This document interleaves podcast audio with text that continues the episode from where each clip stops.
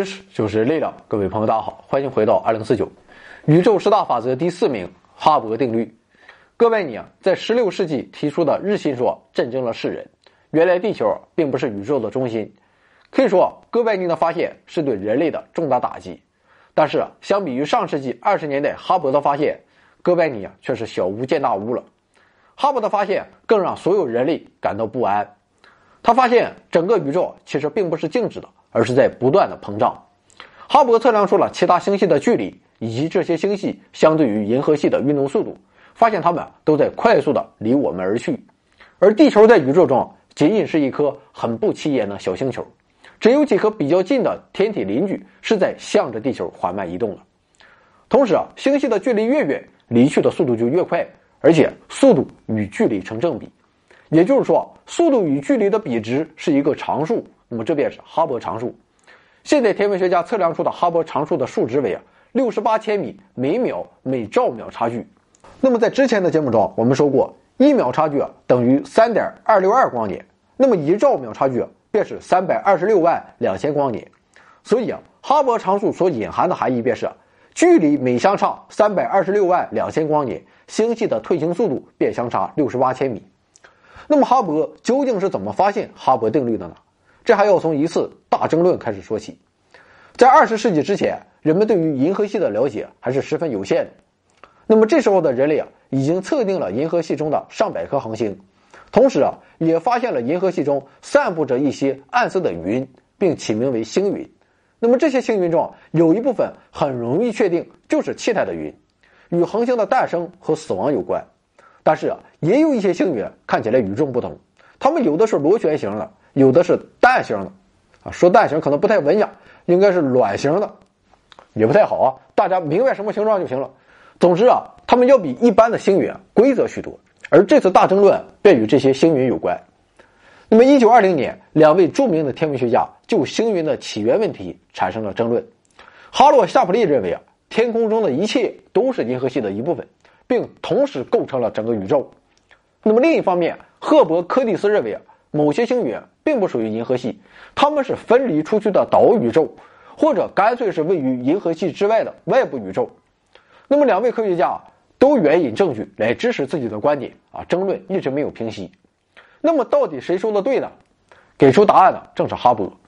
虽然柯蒂斯的说法现在看起来依然不够准确，但哈勃后来的工作无疑证明了柯蒂斯的正确性。螺旋星云的确是外部的星系，并不在银河系内部。那么此时啊，展现在世人面前的宇宙，从原来星光点点的银河，就变成了一幅宏大的图景。哈勃最早使用造幅变星来测量仙女星系的距离，结果表明，仙女星系的距离远远大于夏普利给出的银河系大小，所以啊，它必定位于银河系之外。那么我们再说回今天一开始说到的话题，这个事实啊，虽然再简单不过了，但却有着革命性的意义。它说明宇宙是广袤的。中间遍布着像银河系一样的星系。那么，如果说日心说激怒了教会和人类敏感的神经的话，那么把银河系降级为百万星系中再普通不过的一个，则是彻底粉碎了人类的自尊心。但是哈勃他可不管这一套，他开始继续测量许多星系的距离。他发现这些星系的发光都存在红移现象，而且红移量与距离成正比。那么，除了这些星系之外，只有近处的一些星系是向着银河系方向运动的。那么另一方面，星的距离越远，离去的速度就越快。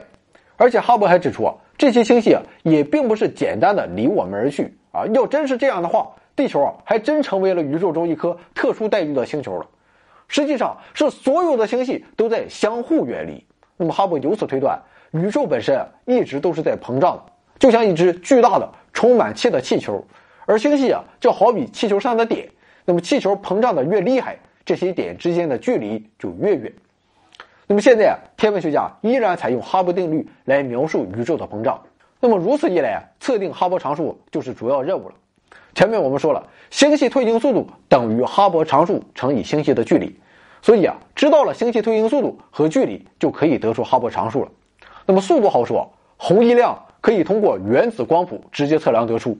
那么比较难测的是距离，这个话题，我们在人类寄出量天尺的那期中已经说过了。感兴趣的朋友可以找找九月八号的那期节目。我们现在都知道，宇宙膨胀始于大爆炸。那么在大爆炸发生后啊，宇宙得以诞生，星系彼此分开。那么哈勃定律啊，设定了宇宙年龄的限制。由于宇宙一直是在膨胀的，所以啊，如果沿着时间轴回溯到膨胀的起始点，就可以知道宇宙的年龄约为一百三十八亿年。那么幸运的是，到目前为止，宇宙膨胀的速率还不足以使其自身发生分裂。相反，宇宙一直处于细微的平衡之中，不会完全散开，也不会发生坍塌。那么下面是瞎编的颁奖词：哈勃定律啊，曾粉碎了人类的自尊，也曾让我们怀疑起自身存在的价值。如今，当我们再次面对广袤的宇宙之时，却依然是哈勃定律让我们得以跨越百亿年的时光，穿越宇宙的过去、现在与未来，让我们体会到了前所未有的强大。也许一切真的就在我们的一念之间。我们的微信订阅号是 back to 二零四九，或者搜索回到二零四九，里面也没有什么东西啊，但是怎么着也得有一个，说不定啊能搞一个大新闻。大家没事啊，还请来捧个场，提问留言都支持啊。